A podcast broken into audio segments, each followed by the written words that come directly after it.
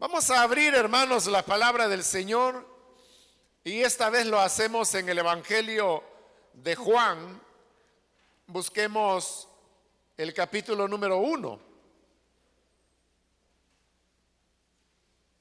El Evangelio de Juan, capítulo número uno. Ahí estaremos leyendo la palabra del Señor.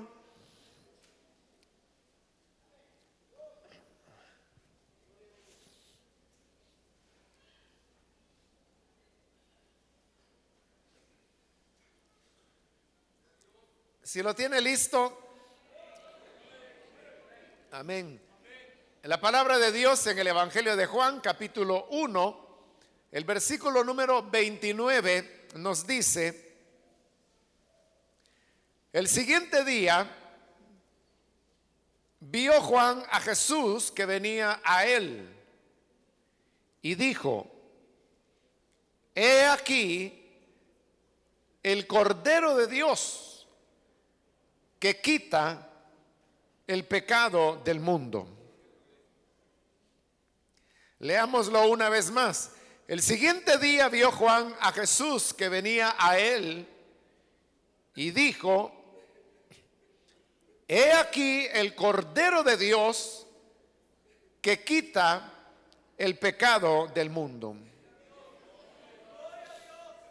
Amén. Hasta ahí dejamos la lectura. Pueden tomar sus asientos, por favor, hermanos.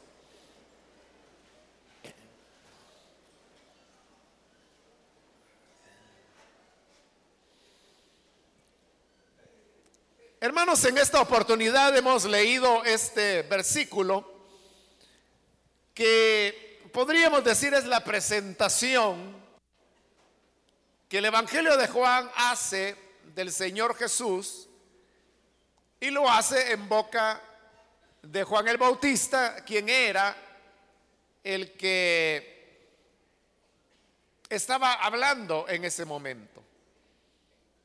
Ocurrió, dice que un día, mientras Juan bautizaba en el Jordán, que el Señor Jesús se acercó a él. Esto no significa que era la primera vez que Juan veía a Jesús. No era así. De hecho, sabemos que había un parentesco entre Juan el Bautista y el Señor Jesús, ya que la madre de Juan era Elizabeth y sabemos que la madre de Jesús era María. Entonces, María y Elizabeth eran una especie de, de primas entre sí. Digo una especie porque en el griego no es eh, no existe palabras tan específicas como en el español, en donde distinguimos entre primos, sobrinos, ahijados, o incluso cuando hablamos de primos, decimos primos en primer grado, en segundo grado, o decimos primos sanguíneos, que es una cosa, primos políticos, que es otra. Pero en el griego no es así, las palabras son eh, un poco más, no tan precisas, y por eso es que se pueden interpretar de distinta manera. Pero por mucho tiempo, los especialistas han considerado que la manera adecuada de entender esa relación que se presenta en el Evangelio de Lucas entre Elizabeth y María era lo que nosotros llamaríamos primas. De manera entonces que los hijos de ambas, que es Juan el Bautista y el Señor Jesús, de igual manera serían como para nosotros primos ya como en un segundo o tercer grado. Habría que hacer ahí el árbol genealógico para para ver en qué grado era el parentesco. Esto lo que nos enseña es que de alguna manera ellos se conocían, pero se conocían así como familia. Hoy los años han pasado.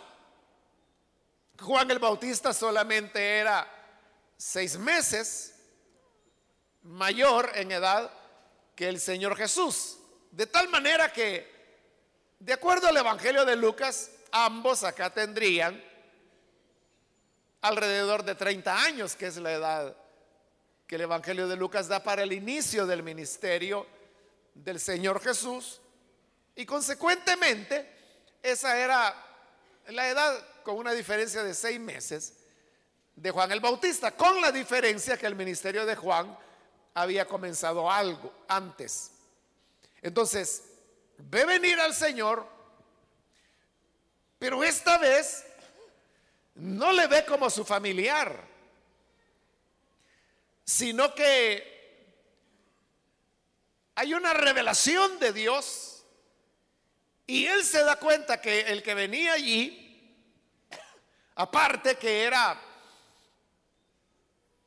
eh, de un nexo sanguíneo un poco alejado, pero lo era, hay algo más en él. Y había algo más que obviamente esto provenía de parte de Dios. Entonces vea que hay dos maneras como uno puede ver las cosas. Uno puede ver las cosas desde un punto de vista natural. Pero uno también esas mismas cosas las puede ver desde un punto de vista, llamémosle en su dimensión espiritual o de revelación de Dios. Para Juan, Jesús era, como ya lo dijimos, una especie de, de primo. Era su primo, se conocía. Pero ahora, Dios ya le había hablado que detrás de él habría uno a quien él no iba a ser digno de desatar la correa de su sandalia.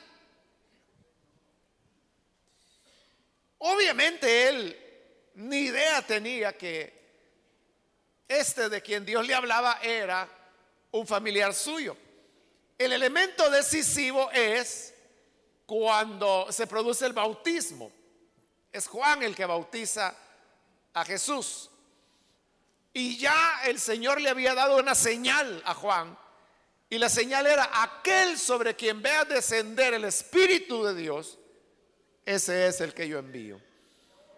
Y eso es lo que ocurre en el momento del bautismo, que saliendo el Señor del agua, después de ser bautizado por Juan, Juan ve al Espíritu de Dios que desciende como en manera corporal, como de paloma, dice la Escritura o sea, no dice que era una paloma, dice que era como paloma, es decir, la apariencia era como paloma. Y entonces él entendió que era el Espíritu Santo, por lo tanto ese era el Cristo. Lo interesante es que el Evangelio de Juan se salta el tema del bautismo en Jesús, pero se cree que al llegar a este versículo 29 que hoy hemos leído, ya ha pasado lo del bautismo. Entonces ya Juan sabe la identidad de Jesús. Por eso él ahora tiene una visión de revelación de Dios acerca de quién es este que ahora está llegando al lugar. De igual manera nosotros podemos ver las cosas en los dos sentidos, ¿no?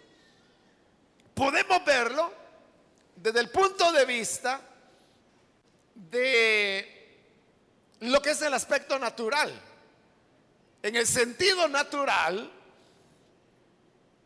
uno puede ver, hermano, las cosas con familiaridad, pero estas cosas también pueden ser vistas desde un punto de vista espiritual. Usted puede tener un amigo o una amiga y es su amigo o es su amiga y por ser amigos hay un lazo de familiaridad, hay un lazo de, ¿cómo le diría hermanos? De relación cordial, ¿no? Pero si esta persona tiene algún tipo de revelación de parte de Dios, ya sea porque tiene un llamado al Evangelio, porque es un ministro, o simplemente porque es una persona que puede hablarle del Evangelio, entonces ya la relación cambia. Quiero contarle que, bueno, hay un hermano con el cual fuimos compañeros de, estudio desde, creo que desde octavo grado, algo así, ¿no? Y obviamente usted sabe, yo creo que yo tenía 15 años y él por ahí también, ¿no? Entonces nos relacionamos como amigos, nos graduamos juntos de bachilleres, el mismo año, la misma promoción, el mismo colegio. En la universidad, pues yo me quedé en El Salvador, él salió hacia Guatemala, donde estudió medicina. Lo que le quiero decir es que, o sea, como amigos somos amigos, o sea, si tenemos, ¿cuántos serían? 40 años de conocernos, no algo así. Pero ahora él es cristiano también. Y bueno, incluso él ejerció el ministerio durante un tiempo, durante varios años. Pero luego hubo otras responsabilidades de la vida que lo fueron llevando y eh, él ya entregó la iglesia que tenía y él sirve a Dios, pero ya no como ministro del Evangelio. Lo que le quiero decir es que cuando yo lo encuentro y platicamos con él, nos voceamos porque, pues si nos conocemos desde la adolescencia, ¿no? Y yo le digo, ¿y cómo has estado? Y él también me trata de voz y ahí estamos platicando. Pero hay ocasiones en que hemos tenido que vernos delante de otras personas, otros pastores o hermanos, porque nos hemos visto en algunos espacios donde hay otros pastores presentes. Lo que le quiero decir es que Él cambia por completo. Y cuando estamos en presencia de otras personas, Él me comienza a tratar de usted. Y me dice, mire, usted tal cosa, usted tal otra.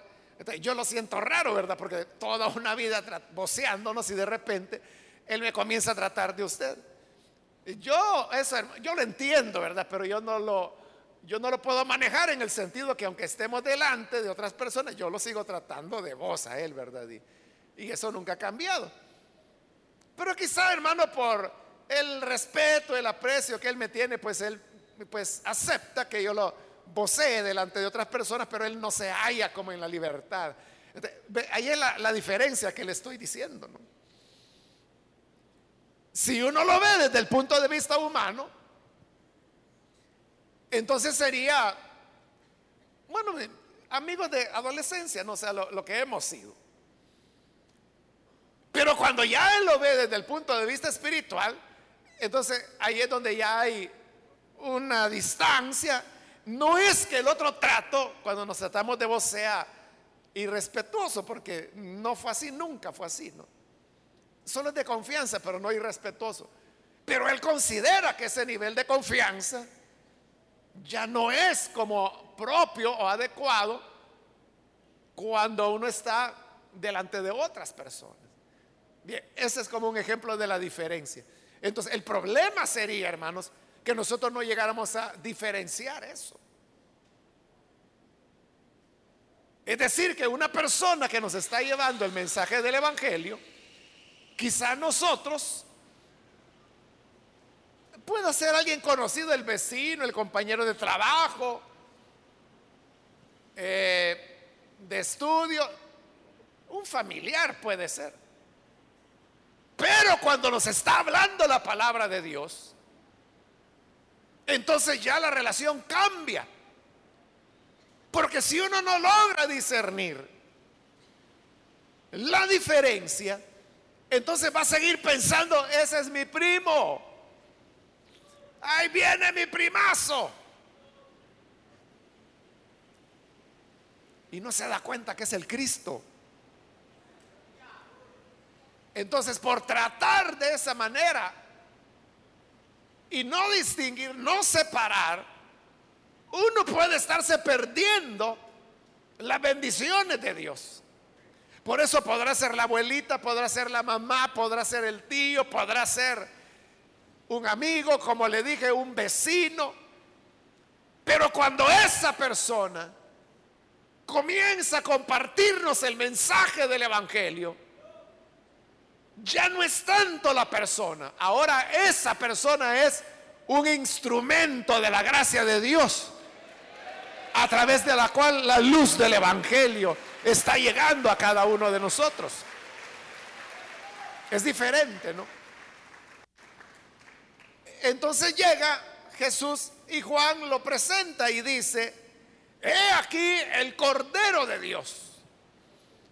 Notemos en primer lugar que él dice, he aquí. El decir he aquí, bueno, es una expresión muy elegante, ¿verdad? En el español de, del Renacimiento, que es cuando Casiodoro de Reina hizo esta traducción. Hoy ya no se utiliza esa expresión, solo que sea poesía o algo así. ¿no? Hoy nosotros diríamos, aquí está, o este es, ¿verdad? Algo así sería el equivalente. Pero cuando dice, he aquí, o aquí está, está hablando de una realidad que es ya presente. No es lo mismo que yo le diga, eh, que acerca de un ángel y yo le comience a decir, los ángeles son seres inmateriales, los ángeles son así, los ángeles son así, los ángeles tienen estas funciones. Pero yo le estoy hablando de algo que no lo tenemos que no lo podemos ver, no lo podemos describir. Entonces, yo le estoy hablando de algo que está fuera de nuestros sentidos o de nuestra capacidad de verlo o apreciarlo. Diferente fuera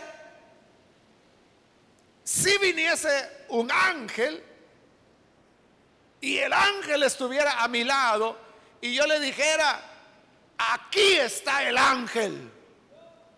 Es diferente, ¿no? Porque ahora usted lo ve. Entonces cuando Juan presenta a Jesús y dice, he aquí, o aquí está, era, hermanos, que Cristo, el ungido, el Mesías, era la promesa de Dios para Israel durante milenios promesa que había sido esperada tanto que por eso es que los profetas le llaman el deseado de las naciones.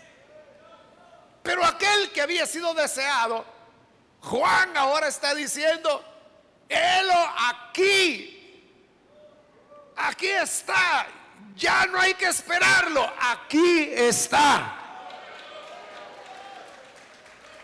Jesús es una realidad presente entonces. Y la salvación que Él nos ofrece, de igual manera, no es, hermanos, una salvación que uno piense o planee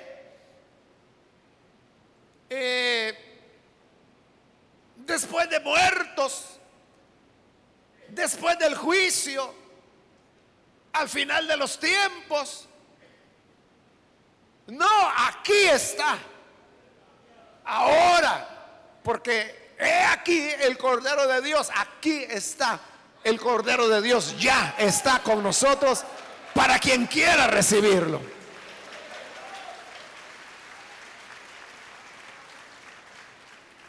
Pero dice, he aquí el Cordero de Dios o sea, ¿por qué utiliza la palabra cordero para referirse a Jesús?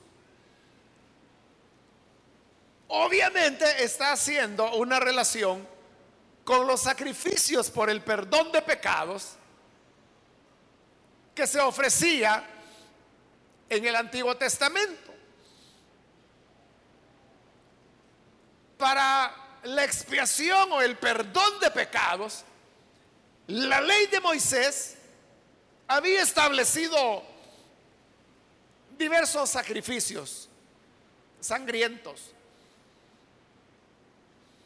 No solamente eran corderos los que eran sacrificados, sino que también había otro tipo de animales, incluso para la Pascua. Porque nosotros solemos hablar del cordero pascual. Y es cierto que la Biblia dice que se podía utilizar un cordero.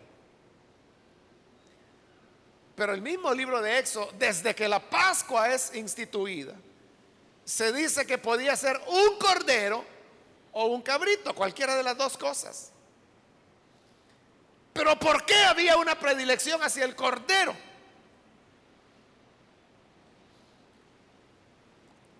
Se lo explico de esta manera. Conozco un hermano, pastor, no de nuestra misión, y él, eh, bueno, desde su juventud, hoy él pues ya es adulto, ya mayor, ya abuelo, pero desde su juventud él fue un hombre entregado a las misiones. Y es su pasión hasta el día de hoy. Y dentro de esos esfuerzos misioneros, él es enviado en una oportunidad a México, a las diversas etnias que hay allá. Y entonces resulta que a donde era una montaña, ¿verdad? Así en el campo. Y iba a permanecer ahí varios días, semanas, meses, no, no tengo esa claridad. El hecho es que lo hospedan en la casa de una familia que, donde él iba a estar durante el tiempo que su misión iba a durar ahí. Y él me cuenta y me dice, fíjese que estos, esta familia donde yo estaba hospedado, se dedicaban a la crianza de corderos y de cabritos, me dice. Porque el cabrito se consume mucho en México. Y el cordero también. Entonces, eh, ellos criaban los animalitos y cuando ya tenían la edad adecuada, los sacrificaban y como normalmente son las cosas, ¿verdad? Eh, degollaban a los cabritos y a los corderos muy de, muy de mañana. O sea, ni el sol había salido y ya los estaban degollando porque luego los destazan y entonces temprano ya la carne fresca estaba en el mercado. Y entonces él me dice, lo que a mí me despertaba, me dicen las madrugadas, era que ya estaban matando, me dice. Pero el punto es este. Me dice, yo sabía si lo que estaban matando era un cabrito o si era un cordero, me dice. Y él se levantó muchas veces, o sea, como ese era como el despertador, ¿verdad? Eso lo, él lo despertaba y él se levantaba y iba a ver a la familia que estaba trabajando. Y me dice, ¿cuándo mataban al cabrito? Me dice, mira hermano, me dice, si matar a un cerdo es fácil, me dice. Matar a un cabrito, me dice. Eso es terrible, me dice. Porque usted sabe que el cerdo cuando va a ser sacrificado, gime, llora, hace escándalo. Pero me dice, el cerdo es nada, me dice, comparado con el cabrito. El cabrito lucha, pelea, gime, entonces tienen que amarrarlo, detenerlo entre varios hasta que lo logran degollar. Pero me dice, el cordero me dice, es totalmente lo opuesto. Un niño puede ir a traer el cordero y el corderito va como que sin nada.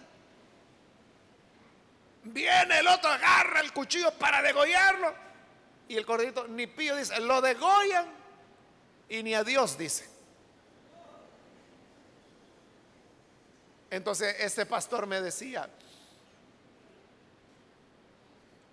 allí yo entendí, me dice, ¿por qué la Biblia compara a Jesús con un cordero? Me dice. Porque el cabrito defiende su vida hasta el final. El cordero es tan manso que hasta su vida la entrega con mansedumbre. Por eso es que la relación se hace más con el cordero que con cabrito o cualquiera otro de los animales que se podían ofrecer para el sacrificio. Porque es lo que el profeta Isaías había dicho, que el Hijo de Dios dice, no abriría su boca, sino que como cordero enmudecería, dice, y sería llevado a la muerte. Entonces es presentado como cordero, porque Jesús vino voluntariamente a ofrecer su vida. Por eso es que Él no, no peleó, o como decimos nosotros, no se luchó contra los que lo querían detener. Es más, cuando Pedro quiso defenderlo y sacó la espada, Jesús le dijo, mira, vuelve tu espada a su vaina. ¿O crees tú que yo no podría pedirle a mi Padre y Él enviaría una legión de ángeles para defenderme? Si defensa yo quisiera, Pedro, yo no te pediría que me defiendas con tu espadita. Solo oro a mi Padre y Él enviaría millares de ángeles. Pero entonces le dice, ¿cómo se va a cumplir la escritura? Él sabía que venía a cumplir una misión y lo hacía en obediencia. Por eso es que no había queja ni resistencia. Por eso es el Cordero de Dios, porque es una entrega voluntaria. Y dice, Cordero de Dios, porque es Dios quien lo trae. En el sistema de la ley, quien llevaba el sacrificio era el que había pecado, era el hombre. Si yo sabía que había pecado, yo llevaba el cabrito, el cordero, la res, el palomino, lo que fuera. Pero lo llevaba el pecador para agradar a Dios.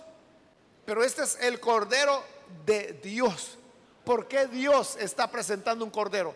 ¿Porque Dios ha pecado? Por supuesto que no.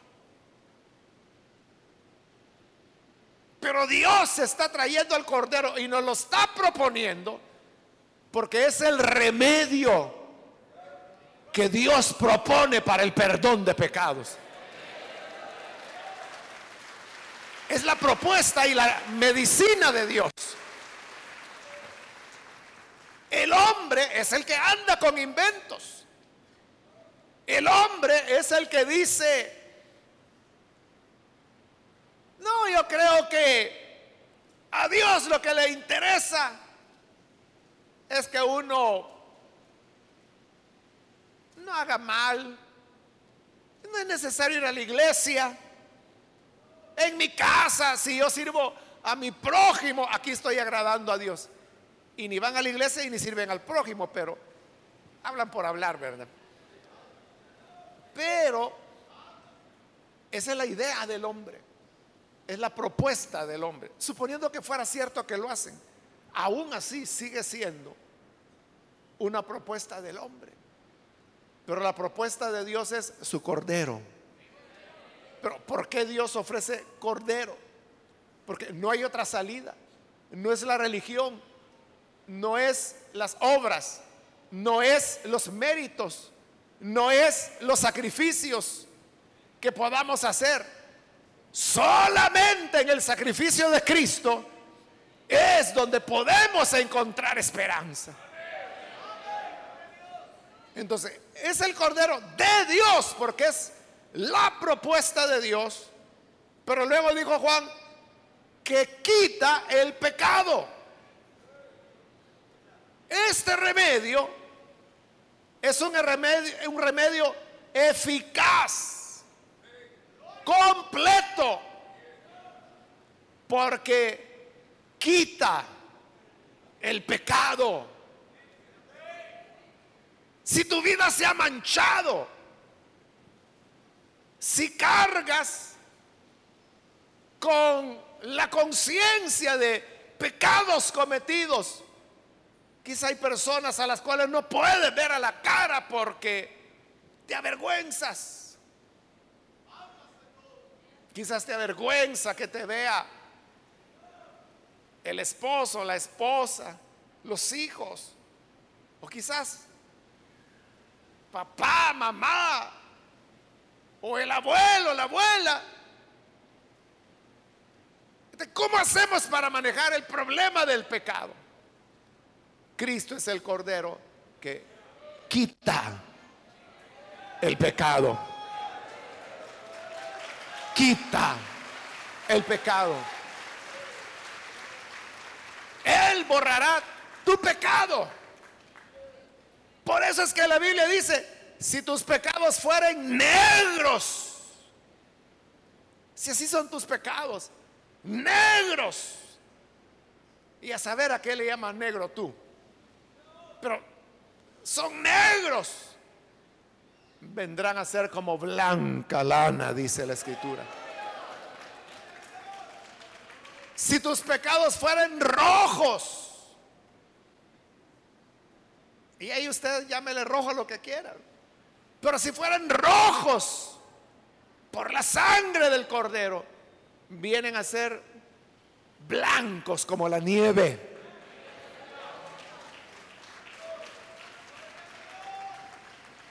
Quita el pecado. Quita el pecado. Ya no hay, hermanos, ¿quién nos puede acusar? Satanás en determinado momento puede decir, ¿y tú cómo quieres servir a Dios? Si tú eres borracho, no te acuerdas que preso te llevaban por vagancia y por borrachera. O tal vez se lo llevaron preso por ladrón o por haber matado. Y entonces tú dices, ¿yo cómo voy a poder servir a Dios? Si cualquiera me va a echar en cara lo que yo he hecho o he sido. Pero con el Cordero de Dios, Él quita nuestro pecado. Quita nuestro pecado. Esa es la razón, hermanos, por la cual, si usted ha escuchado los testimonios de los creyentes, de las personas que han creído en Jesús. El creyente no tiene ambajes en decir lo que fue su vida, por vergonzosa que haya sido. El creyente que antes de su conversión estuvo preso, él lo dice, yo estuve preso, a mí me condenaron a seis años. O dice, yo vendía drogas, o dice, yo era de una banda de secuestradores o yo era ladrón. Yo estaba casado, aparte yo tenía como cinco mujeres. Y uno dice, bueno, ¿y a esta gente no le da vergüenza? Que están diciendo todo lo que están diciendo. No, no les da vergüenza. ¿Y sabe por qué? Porque no es porque sean cara dura, sino que es porque el sacrificio del cordero quitó el pecado. Quita el pecado. De igual manera, si tú quieres tener la paz, ya no tener que sentir vergüenza de dar el rostro, permite que el Hijo de Dios quite tu pecado. Y finaliza la frase de Juan diciendo, que quita el pecado del mundo. Al decir el mundo significa que no hay diferencia entre personas. Porque el judío pensaba que el Mesías era solo para ellos. Pero Juan dice, sí, Él es el Cordero de Dios para los judíos, pero también para el mundo. No importa cuál sea tu nacionalidad. Y no importa de dónde tú vengas. Hay gente que tiene la idea y dice, no, las iglesias están bien. Pero las iglesias es para gente buena. No es para alguien como yo que ha sido un diablo. Si supiera la clase de diablos que hay acá. Si supiera, ¿verdad?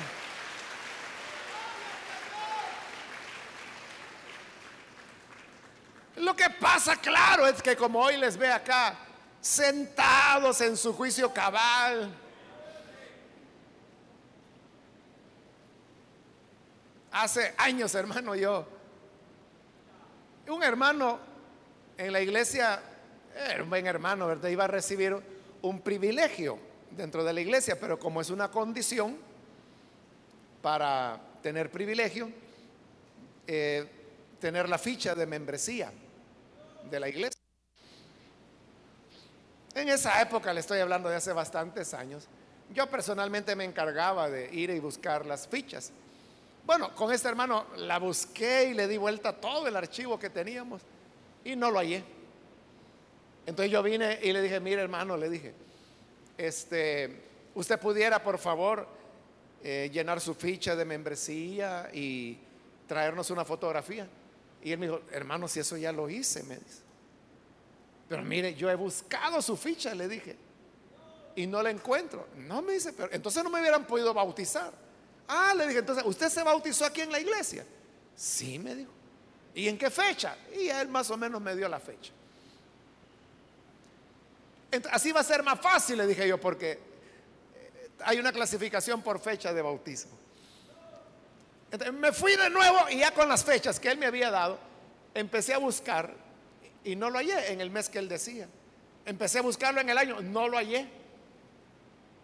volví a él y le dije, mire hermano, ¿de verdad usted se bautizó en la iglesia? Sí, me dice. Y hasta me dijo, si quien me bautizó fue fulano, me dijo.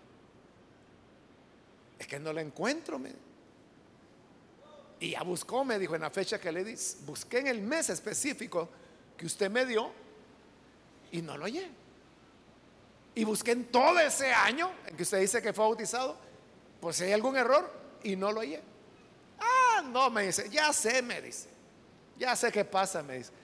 Usted de seguro me anda buscando por la foto, ¿verdad? Pues sí, le digo, es lo que se ve primero. Es que hermano, yo no era como soy, me dice.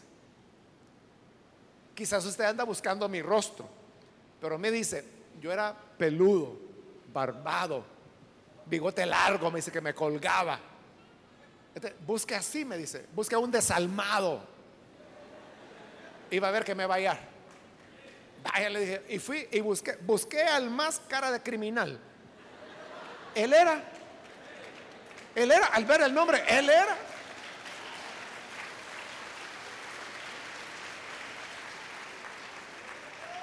Y entonces le dije, mire hermano, le dije, ya lo hallé, le dije, solo le voy a pedir un favor, tómese otra foto, le dije, tráigala. La vamos a poner las dos ahí en la ficha, para lo que era antes y lo que es ahora, pero así no lo vamos a poder ubicar con esa cara que usted tenía. Eso es de lo que le estoy hablando. Por eso es que la gente puede decir, no, si la iglesia solo gente buena va. Claro, porque él ahora rasuradito, con su corbatilla, ¿verdad? Pero si usted lo viera en esa, o sea, yo no lo conocí. No lo conocí. Así es el punto. Que hay gente que dice, pero así como soy yo de malo, ¿cómo voy a estar en una iglesia? Tú dices que eres malo. Tú eres un niño de kinder comparado con las fichas que tenemos acá.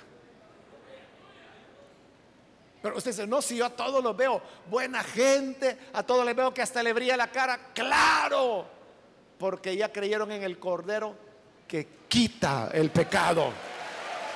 Quitó el pecado de ellos.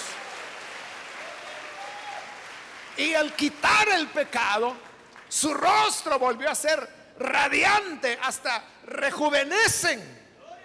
Porque el alcohol, las drogas, el descuido, los tiene mal de salud, envejecidos, barbados, peludos demacrados de tanto desvelo, de tanto licor, de tanta mujer, pálidos de tanta droga. anémicos.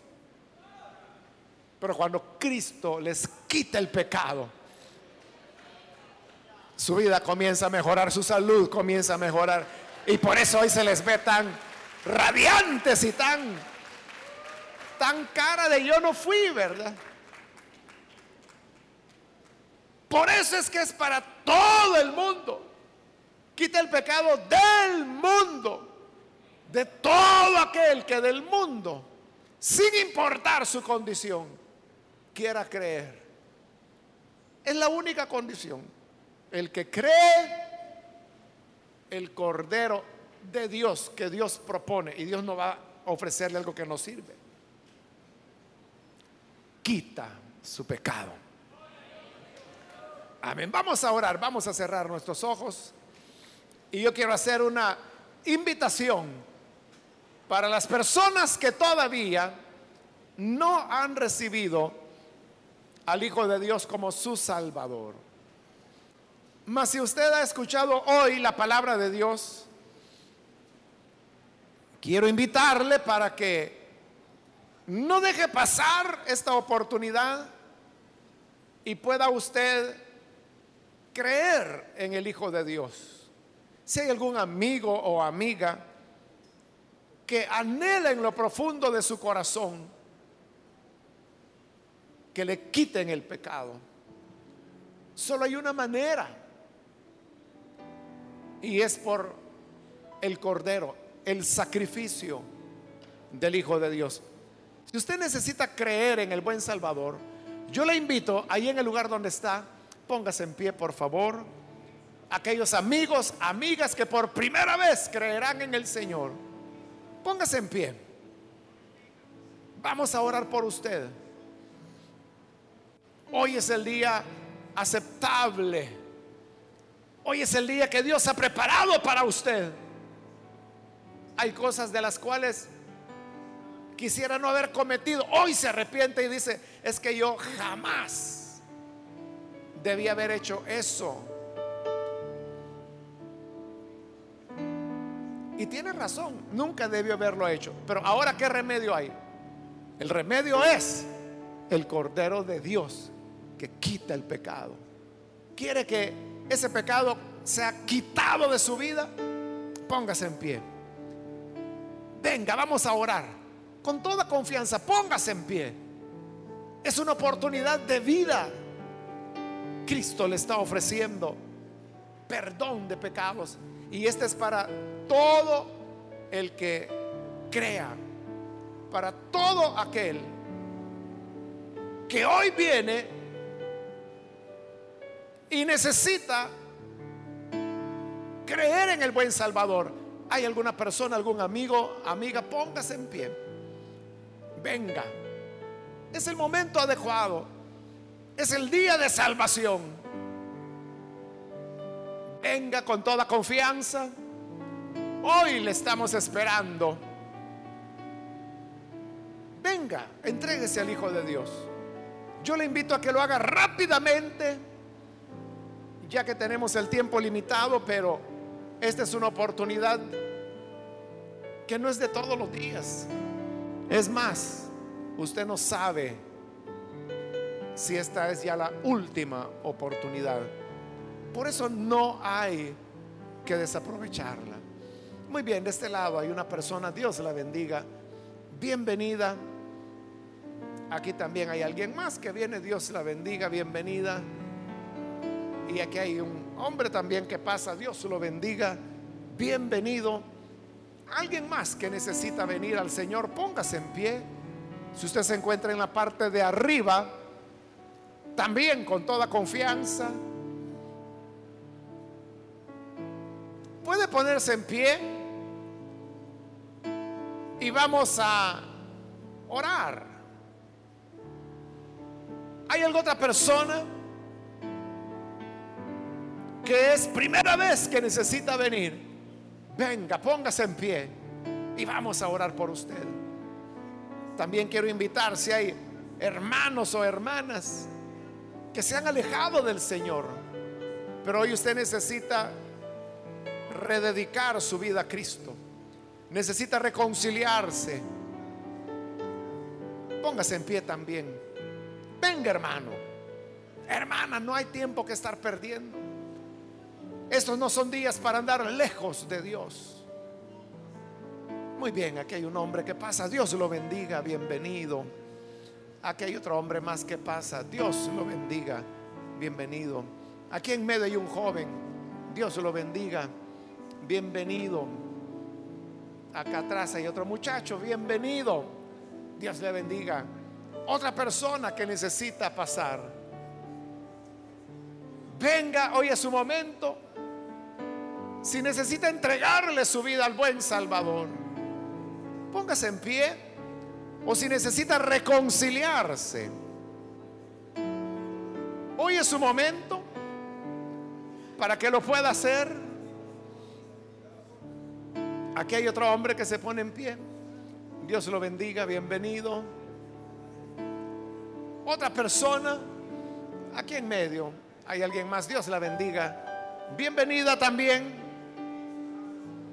Alguien más que necesita pasar, acérquese. Aquí está. Aquí está el Cordero de Dios. No hay que esperarlo. No hay que esperar años. No hay que esperar a estar preparado. No hay que esperar a que Él vuelva. Aquí está. Él aquí. Aquí está el Cordero de Dios que quita, quita el pecado. Y la Biblia dice, feliz aquel a quien los pecados le son perdonados. ¿Quiere tener esa felicidad? Muy bien, aquí hay otra persona. Dios la bendiga, bienvenida. Si hubiese alguien más, puede pasar ahora. Vamos a orar. Solo tengo un minuto más. Si hay alguien más que viene al Señor por primera vez o es un reconcilio, póngase en pie y venga, vamos a orar. Muy bien, aquí hay otra persona. Dios la bendiga. Bienvenida también. No hay nadie más. Con esto estamos finalizando. Aquí adelante hay otro hombre. Dios lo bendiga. Bienvenido también.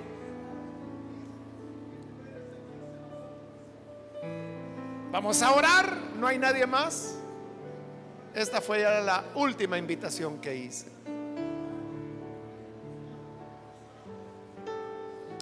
A usted que nos ve por televisión, lo invito para que también se sume a las personas que están aquí al frente y ahí en su hogar, únase con nosotros en esta oración y reciba al Cordero de Dios que quita su pecado. Padre, te damos gracias por cada persona que está aquí al frente. También te pedimos por aquellos que a través de televisión o radio están ahora abriendo sus corazones para recibir el perdón, la gracia que solamente tú puedes dar. Yo te pido, Padre, que hagas de ellos nuevos hombres, nuevas criaturas, de tal manera que puedan amarte, servirte, que no se vayan a apartar del camino de vida que tú ofreces. Dale, Señor, una vida nueva. Transfórmales, cámbiales y quédate, Señor, con ellos hoy y siempre para que sus pecados sean borrados, sean quitados y podamos así entrar a tu eterna morada. En el nombre de Jesús, nuestro Señor, te damos las gracias. Amén y amén.